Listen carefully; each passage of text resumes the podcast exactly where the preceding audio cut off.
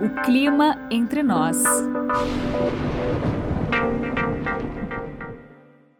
Olá, seja muito bem-vindo a mais um episódio do podcast O Clima Entre Nós, podcast da Clima Tempo que conecta a meteorologia com quase tudo que se passa neste planeta. Você pode ouvir, ver, ler todos os episódios do Clima Entre Nós no site da Clima Tempo, no nosso canal no YouTube e também nas principais plataformas de áudio. Nós estamos aqui para falar de ciência e de um jeito que dá para entender tudo o nosso assunto hoje é o Oceano Atlântico. A palavra Atlântico tem origem em Atlas, deus da mitologia grega, que foi sentenciado por Zeus a carregar os céus nas costas. Caro ouvinte, enquanto você ouvir esse podcast, eu peço que você uh, tenha sempre em mente o seguinte: o ar e o mar estão constantemente conectados, entrelaçados o tempo todo. A atmosfera é rápida e o mar é lento. É o mar que determina, que regula o clima do nosso planeta. Então, entender o que acontece nos oceanos é a chave para nós fazermos previsões climáticas a longo prazo cada vez mais assertivas.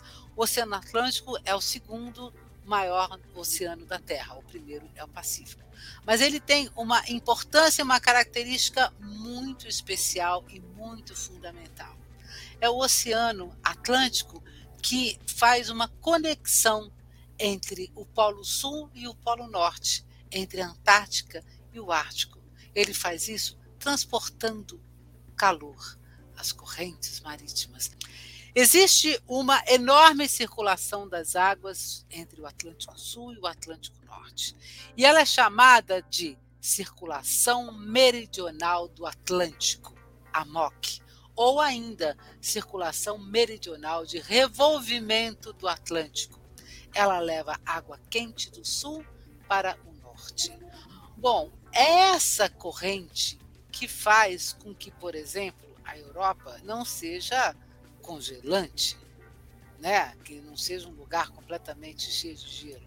Tem muita coisa para saber e é justamente aí para nós entendermos melhor né, sobre a circulação do Oceano Atlântico, sobre a AMOC, que o podcast O Clima Entre Nós tem o prazer de conversar hoje com o Vinícius Ribal Mendes. Ele é geólogo de formação, professor do Instituto do Mar, da Unifesp, no campus da Baixada Santista, e pesquisador na área de geologia e sedimentologia. Por que, que o Vinícius está aqui? Você vai entender. Porque, olha, ele está atrás da AMOC. Vinícius, seja muito bem-vindo ao podcast Clima Entre Nós e muito obrigada por sua disponibilidade. Obrigado, José. Olá, caros ouvintes, caras ouvintes. É um prazer enorme estar aqui hoje com vocês, bater um papo sobre esse assunto que eu gosto tanto. Olha, o Vinícius, para a gente começar, eu queria que você falasse um pouquinho uh, sobre o IMAR da Unifesp, o seu trabalho lá. É, eu estou desde 2018 como professor adjunto no Instituto do Mar da Universidade Federal de São Paulo. O nosso instituto, ele existe, vai fazer esse ano 10 anos.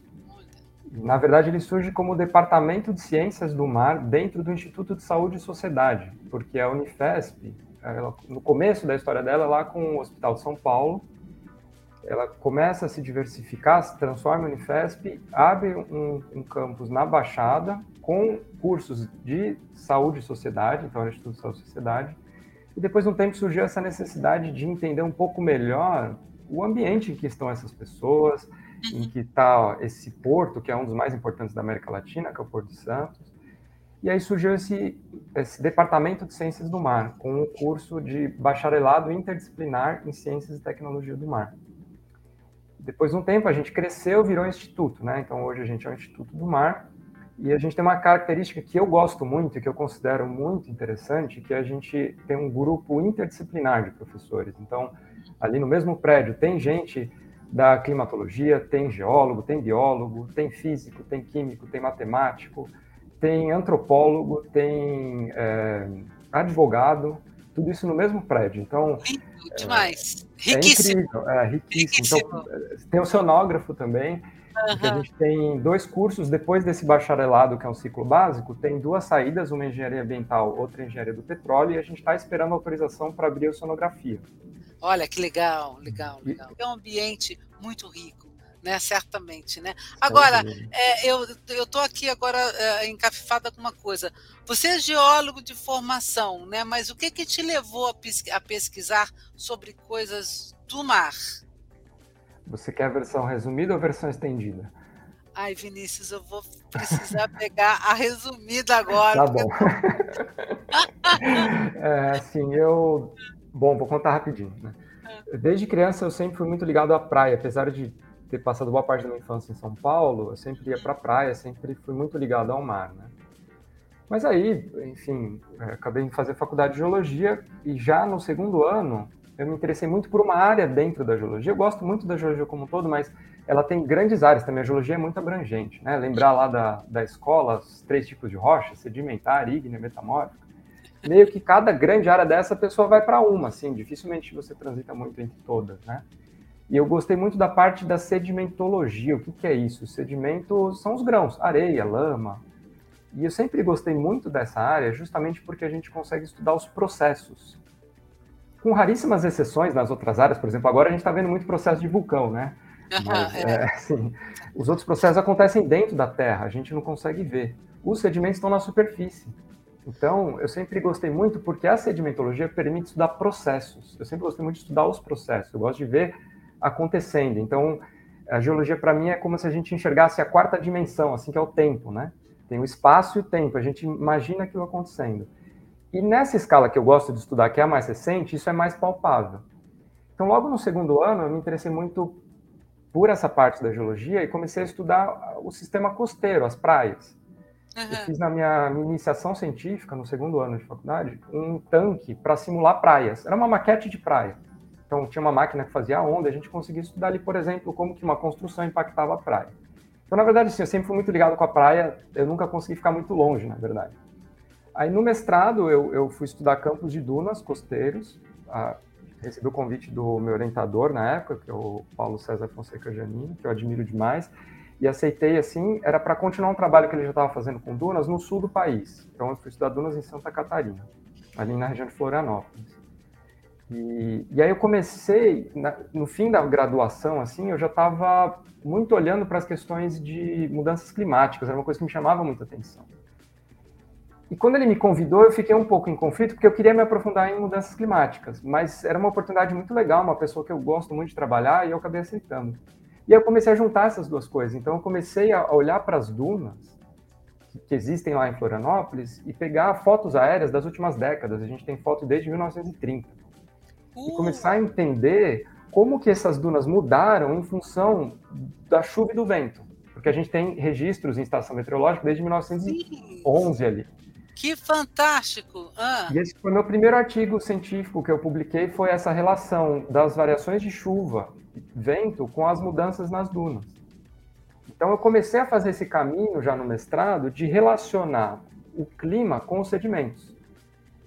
Tá. Aí no fim do mestrado, eu recebi uma oportunidade de trabalhar numa fundação que chama Fundação Museu do Homem Americano. Não sei se você já ouviu falar. Fica no, na Serra da Capivara, no Piauí, sertão do país. Podia ser mais distante do mar. E eu aceitei porque era um lugar incrível, trabalhar com a Nea de Guidon, que é uma, um dos maiores nomes da arqueologia Imagina, no Brasil. Serra da Capivara, Não, sítio de pesquisa é, fundamental sim, no país. Fundamental. E eu fui para lá como pesquisador, assim, então eu estava terminando o mestrado em paralelo, e eles estavam precisando de um geólogo lá para responder umas perguntas. Eles tinham uns lagos efêmeros e eles queriam saber como se formavam, porque tinham uns ossos de megafauna, preguiça gigante. Eu fiquei apaixonado por aquilo.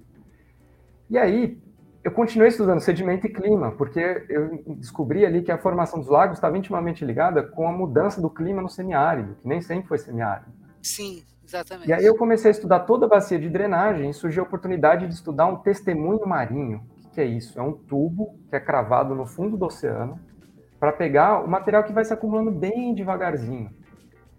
E por que, que é legal a gente estudar o fundo do oceano?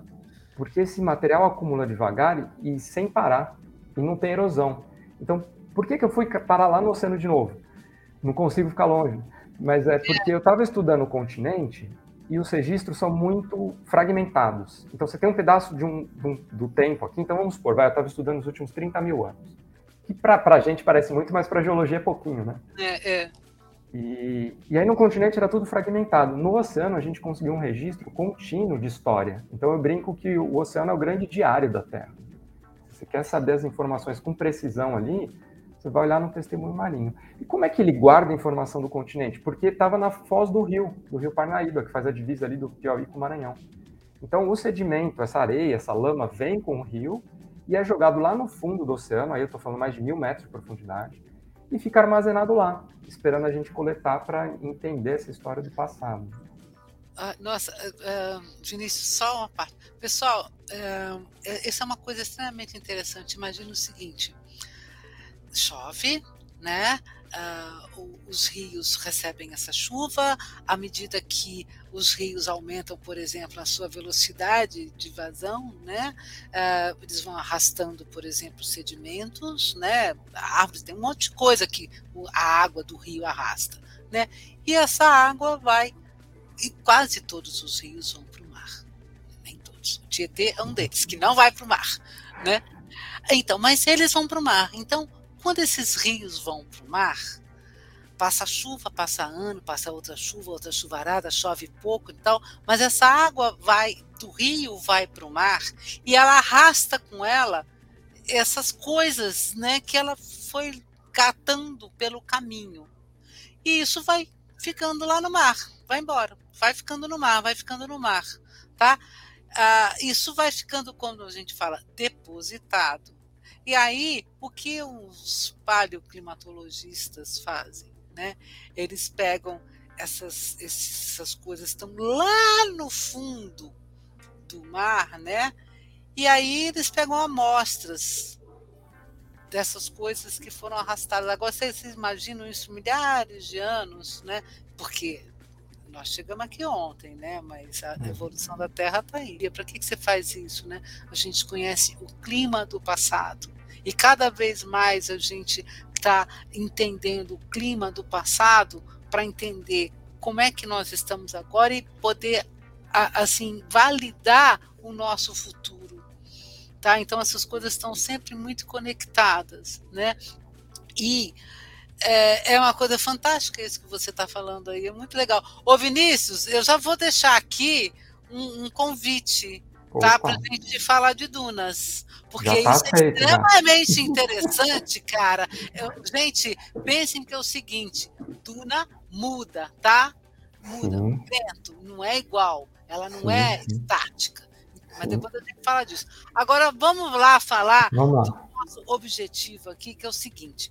Queria que você explicasse o que, que é a MOC, a circulação meridional do uhum. Atlântico, o que ela faz, qual a sua importância no clima do planeta. Perfeito. Então, é, a MOC vem da sigla em inglês, né, Atlantic Meridional Overturning Circulation, em português, como você disse muito bem, né, tem vários nomes, né, Célula de Revolvimento Meridional do Atlântico, ou Circulação de Revolvimento Meridional do Atlântico, é um nome horroroso, né? É. Mas o que, que ela quer dizer nesse palavrão todo aí, né? É um conjunto de correntes que pega água quente da região tropical aqui do Atlântico e leva para o Polo Norte. Isso faz com que, por exemplo, que você falou que a Europa não seja tão fria quanto o Canadá, que, por exemplo, está na mesma latitude, né? É, então, essa célula, ela é como se fosse uma esteira, pensa numa escada rolante, né? Ela leva essa água quente para o Polo Norte, que esfria e afunda, porque fica mais densa, né? E ela volta pelo fundo do oceano Atlântico e vai juntar lá com o Polo Sul, como você disse, nessa né? conexão entre os polos. E, bom, ela tem um papel fundamental no, na regulação do clima. Como você disse, o oceano e a atmosfera estão andando de mão dadas aí, né? Assim, eles têm uma inter-relação. E o oceano tem um papel fundamental. Assim, eu não gosto de dizer que ele é o mais importante, porque não tem mais e menos importante. Né? Todas as coisas são importantes, mas ele tem um papel que é fundamental no controle do clima. Então, é, esse conjunto de correntes, que é um dos mais energéticos do mundo, ele é responsável por pegar esse calor do, do Atlântico Sul, Atlântico Central, e levar para o Atlântico Norte esse isso vai mudar o clima em boa parte do planeta, né? E se a gente quiser um exemplo prático disso, é que esse conjunto de correntes, ela, nada na natureza é constante, né? A gente adoraria que fosse, né? Por tudo em caixinhas separadas, mas ela oscila. Então, ao longo do ano, ela oscila. Então, por exemplo, agora no nosso verão, como que ela está? Ela está um pouco mais fraca.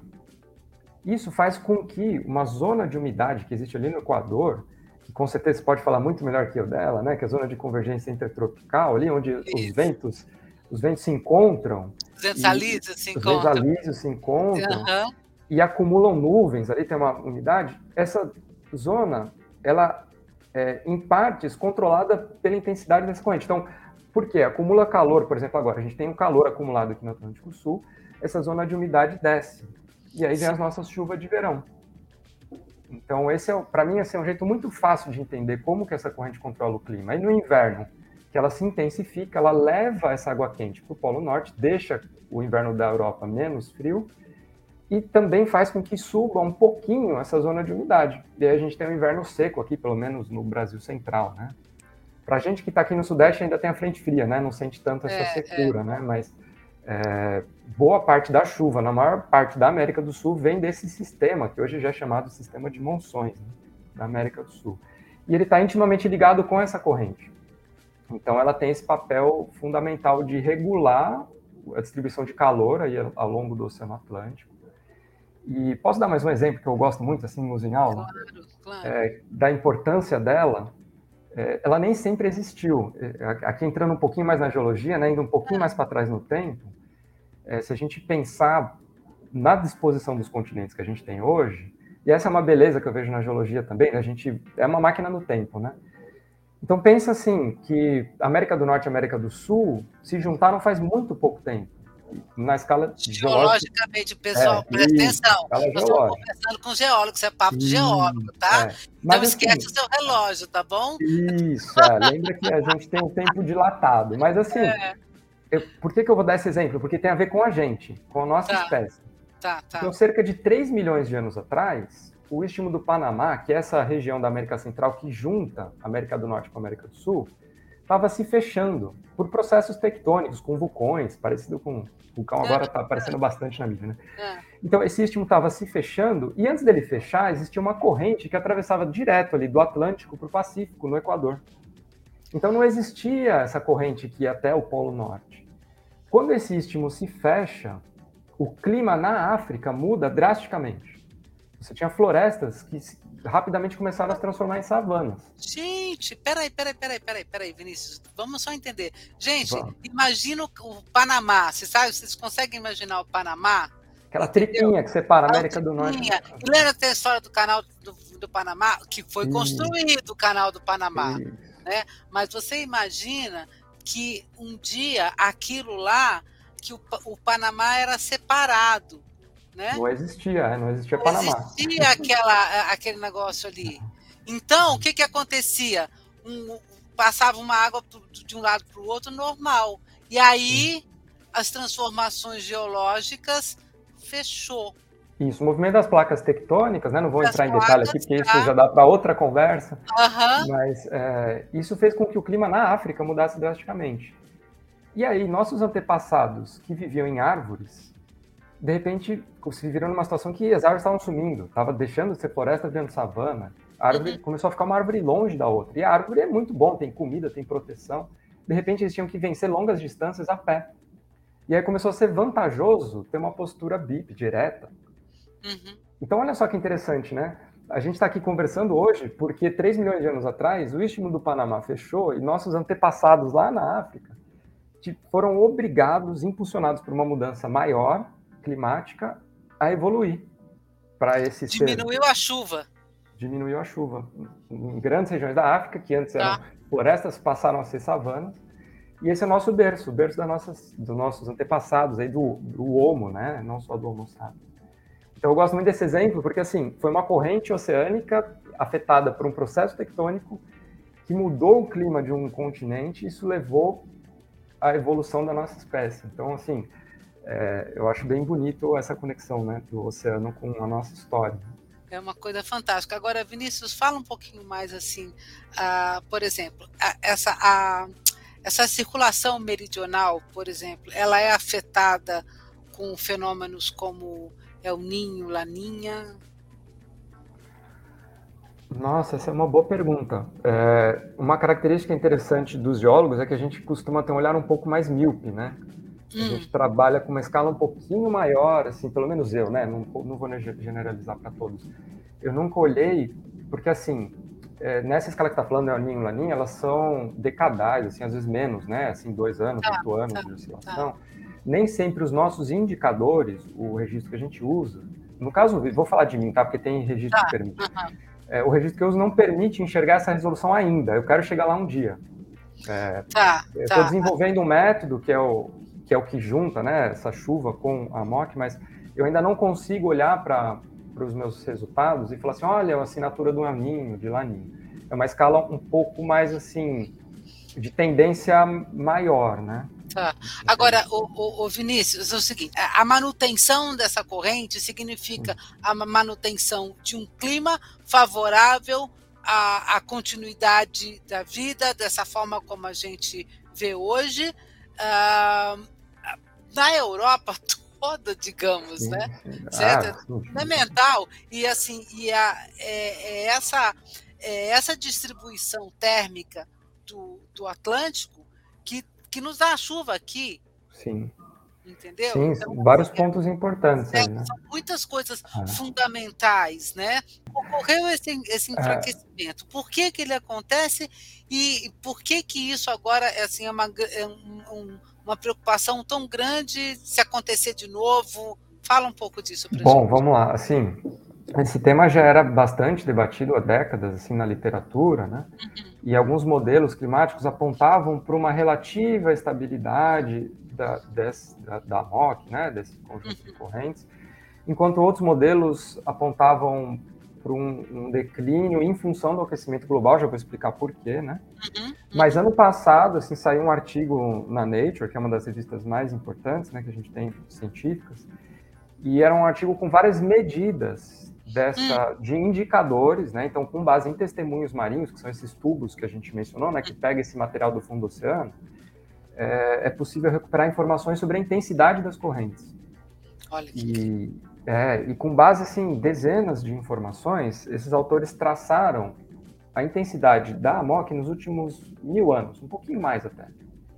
E eles conseguiram demonstrar com esse trabalho que nos últimos mil anos a gente tinha uma AMOC estável, com pouquíssima variação, e em algum lugar ali perto da década de 60, ela começa a declinar constantemente.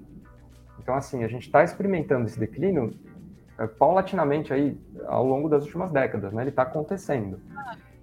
E quando você compara, assim, é, é, muito legal mostrar essas figuras juntas, porque você pega esse dado que eles publicaram ali do registro da corrente, compara com os dados de temperatura de superfície média da Terra, e você vê assim, quando a temperatura começa a subir, a, a MOC começa a diminuir sua intensidade.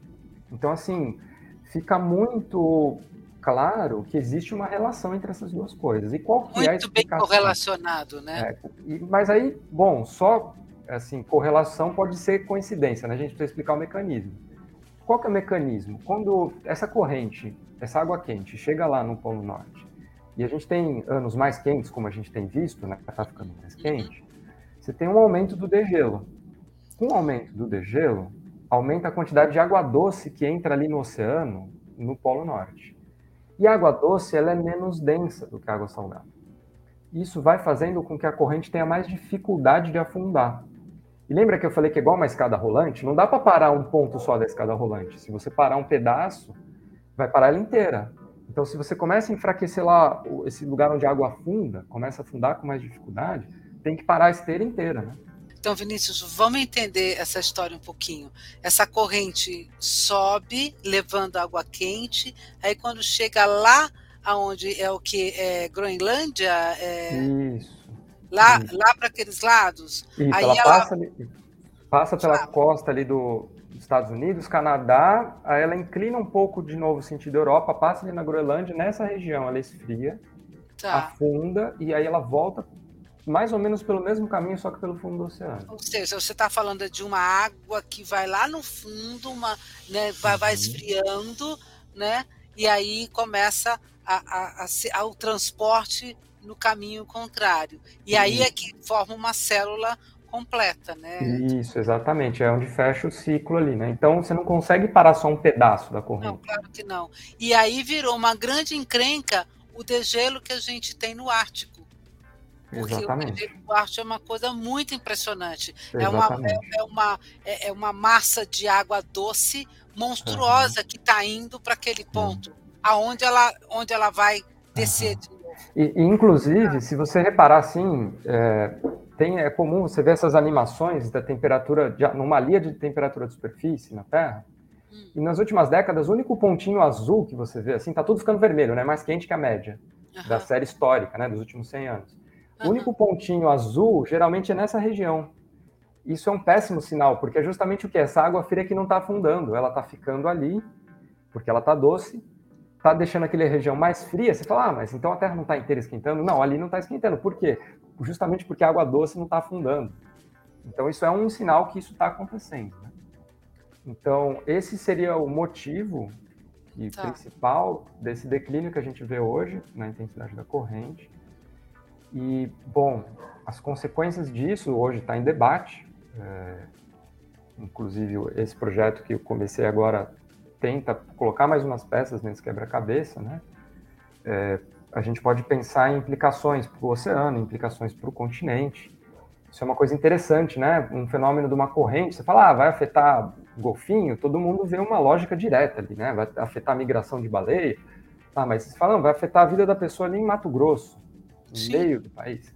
Vai afetar, porque é só pensar que a maior parte da água da chuva evapora do mar, né, do oceano. Sim, e aí a gente volta lá naquilo na, na, na, primeira, nas primeiras frases que eu falei, cara ouvinte, lembre-se o tempo todo quando você estiver ouvindo esse podcast, mar e ar estão absolutamente correlacionados e é o mar, são os oceanos que definem, que nos fazem explicar o clima, tá, da Terra, certo? Então assim, é, tudo que acontece nos oceanos é fundamental para nós entendermos o clima de hoje, de ontem, o que vai ser.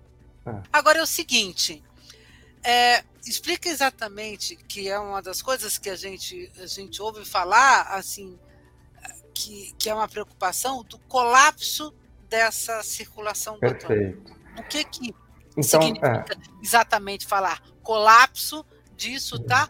E essa circulação deixa de existir, interrompida? O que, que significa isso?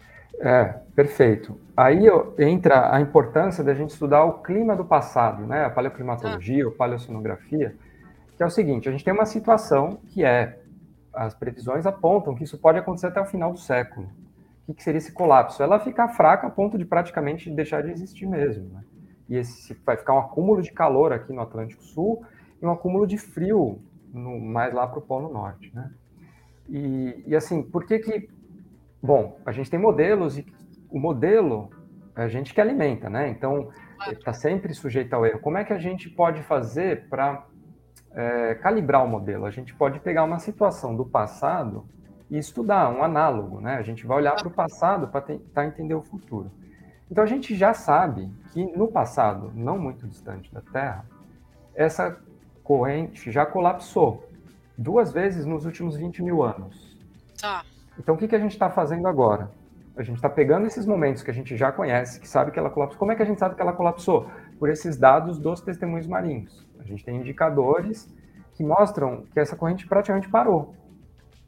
Ficou muito fraca, pode ter alguns momentos do ano ali que ela chega até deixar de existir. Então a gente já sabe que isso aconteceu. O que, que a gente está fazendo agora? A gente está pegando os dados de chuva do continente tentando entender. Ah, o nosso projeto aqui está específico na chuva, né? A gente poderia pensar em temperatura, poderia pensar em diversos fatores. A gente está olhando para a chuva no continente. Então, o que, que a gente está, o que, que a gente quer fazer? Qual é o nosso grande objetivo? É ter um mapa da chuva, da mudança de chuva nesses eventos.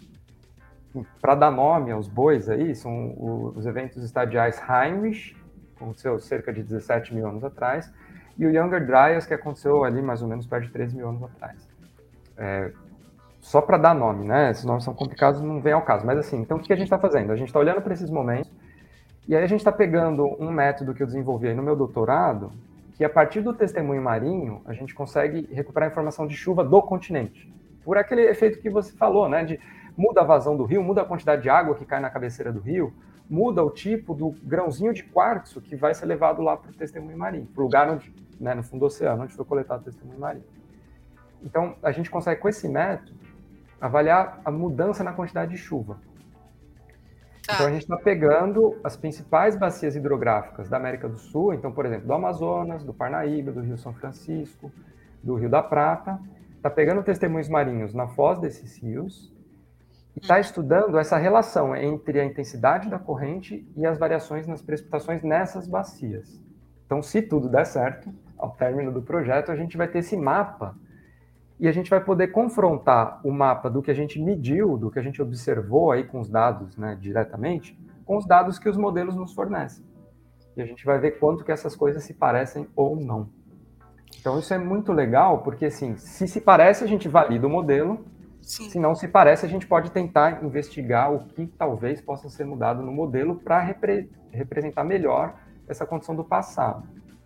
Por que a gente faz isso? Porque se a gente consegue representar no modelo passado, a gente tem uma boa chance de acertar o futuro, né? É, é uma coisa muito louca, Vinícius, quando você fala assim da, da possibilidade dela realmente enfraquecer a tal ponto até o final do século. Assim, até o final do século é muito pouco. É muito pouco. Espero é estar muito... vivo até lá. Sim, não, sim, mas assim, é, é, agora assim, pensa na escala geológica, né? Quer dizer, é muito pouco tempo. É né? Quer dizer, e a, e, a, e a transformação climática, se essa corrente realmente enfraquecer demais, é gigantesca. A gente vai revolucionar o clima e não vão ser boas coisas. Sim, não. Porque nós, não assim, pessoal, vamos, vamos entender uma outra coisinha. Nós estamos falando diretamente, na verdade, quando a gente está falando desses estudos oceânicos e tudo mais, né? Nós estamos falando da chuva, da chuva que cai aqui no Brasil. Nós estamos falando, por exemplo, assim, da, da vitalidade da zona de convergência do Atlântico Sul, por exemplo. Tá? Porque é a água do oceano que evapora, né? Uhum. Quer dizer, é essa evaporação, esse, essa umidade, ela trazida pelos ventos para cima do Brasil, né? E aí tem a floresta que vai absorver, que vai transformar tudo isso. Então, assim, é, entender sobre essa, essa corrente é fundamental para a gente ter a nossa, a nossa sobrevivência aqui Sim. de chuva. Sim, é importante lembrar que 90% da agricultura no Brasil depende da chuva. Claro. Não tem sistema de irrigação.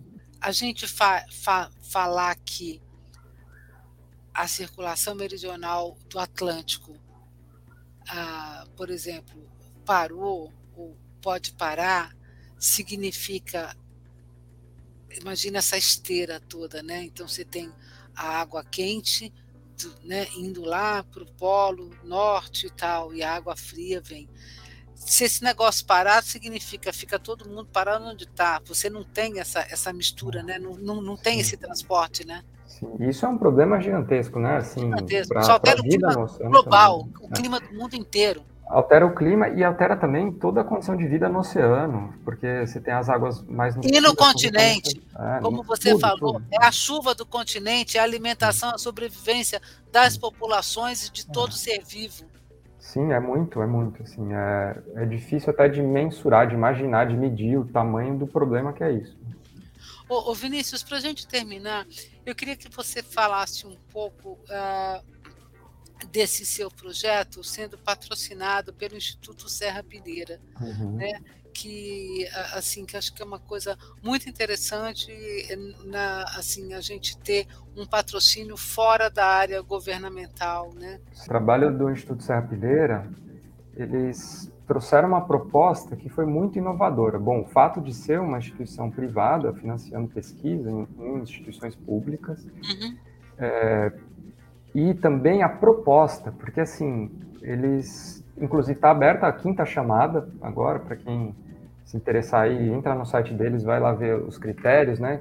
mas isso é muito interessante porque ele, eles estão fazendo chamadas para jovens pesquisadores. Como, por exemplo, eu, né? Estou aqui no começo da minha carreira, é muito difícil você conseguir financiamento, porque você ainda não tem laboratório, não tem um grupo estabelecido, não tem. E essas outras agências de fomento que existem, por exemplo, aqui em São Paulo a gente tem a sorte de ter a FAPESP, que é incrível, mas enfim, é muito difícil de competir com quem já está mais tempo ali no sistema, né? Uhum. E, e, o Instituto Serra Pilheira vem justamente para ajudar esses jovens no começo de carreira. E, e, eles querem, eles pedem outra coisa que é muito difícil, que é projetos ousados. Eles incentivam. E, geralmente, assim, essas outras agências de fomento, e eu entendo o motivo, não estou criticando, né? É muito concorrido. Eles tendem a apoiar projetos que têm grande chance de dar certo, né? Mas a gente precisa de ter alguém também apoiando esses projetos com risco maior. Então, eles cumprem esse papel que é muito importante, que é de incentivar a fazer grandes perguntas, porque senão é muito fácil a gente cair no incremental, né? Ah, eu já fazia aquilo, então dou mais um passinho, que pode ser importante, é importante também. Mas a outra área, assim, que pode gerar grandes perguntas, ela fica é, de lado. Essa união da academia, da universidade com a, a, instituição privada, eu acho que é realmente muito. Eu acho que hoje a gente vive um momento em que tem que unir essas duas faces, né, e unir com a sociedade também. Sim, sim. A gente não pode nunca esquecer das demandas que já são urgentes, né? Então, é, mas assim é, um, é uma, assim eles têm, para mim é um é o financiamento dos sonhos, porque ele é flexível, totalmente flexível. Então, eu entreguei um orçamento lá no começo do projeto, ele foi aprovado, mas eu posso mudar ele, assim, já ah, não vou mais comprar equipamento, outra coisa que em outras agências de fomento, assim, é um, uma dor de cabeça. Então, eles trazem também uma proposta de tirar a burocracia, diminuir ao máximo possível, ao mínimo, né? Diminuir ao mínimo possível a burocracia. E isso também é muito importante, porque é uma queixa comum. Você vai conversar com os, com os professores de Universidade Federal hoje, assim, ciência mesmo a gente passa 20% do tempo fazendo, o resto é burocracia e dando aula, dar aula no reclamo que eu gosto muito, mas a burocracia cansa. Muito legal. Olha, o Vinícius, é, eu agradeço muitíssimo, viu, a, sua, a sua disponibilidade. Essa conversa aqui foi muito legal. É, desejo muita sorte aí no andamento do seu projeto. Vou acompanhar aí uh, pela, pela imprensa o que, que vai acontecer com isso, porque é uma coisa fundamental, pessoal.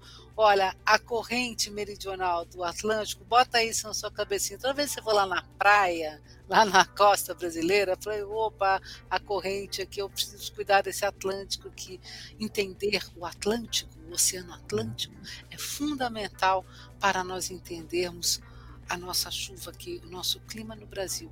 Viu? O clima entre nós vai ficando por aqui hoje né, você vai encontrar é, outras entrevistas nos principais agregadores de podcasts, no site da Climatempo, no YouTube, e você pode dar as suas sugestões e críticas para nós. Você pode usar o nosso e-mail podcast@climatempo.com.br. Muito obrigada pela sua escuta e até a próxima.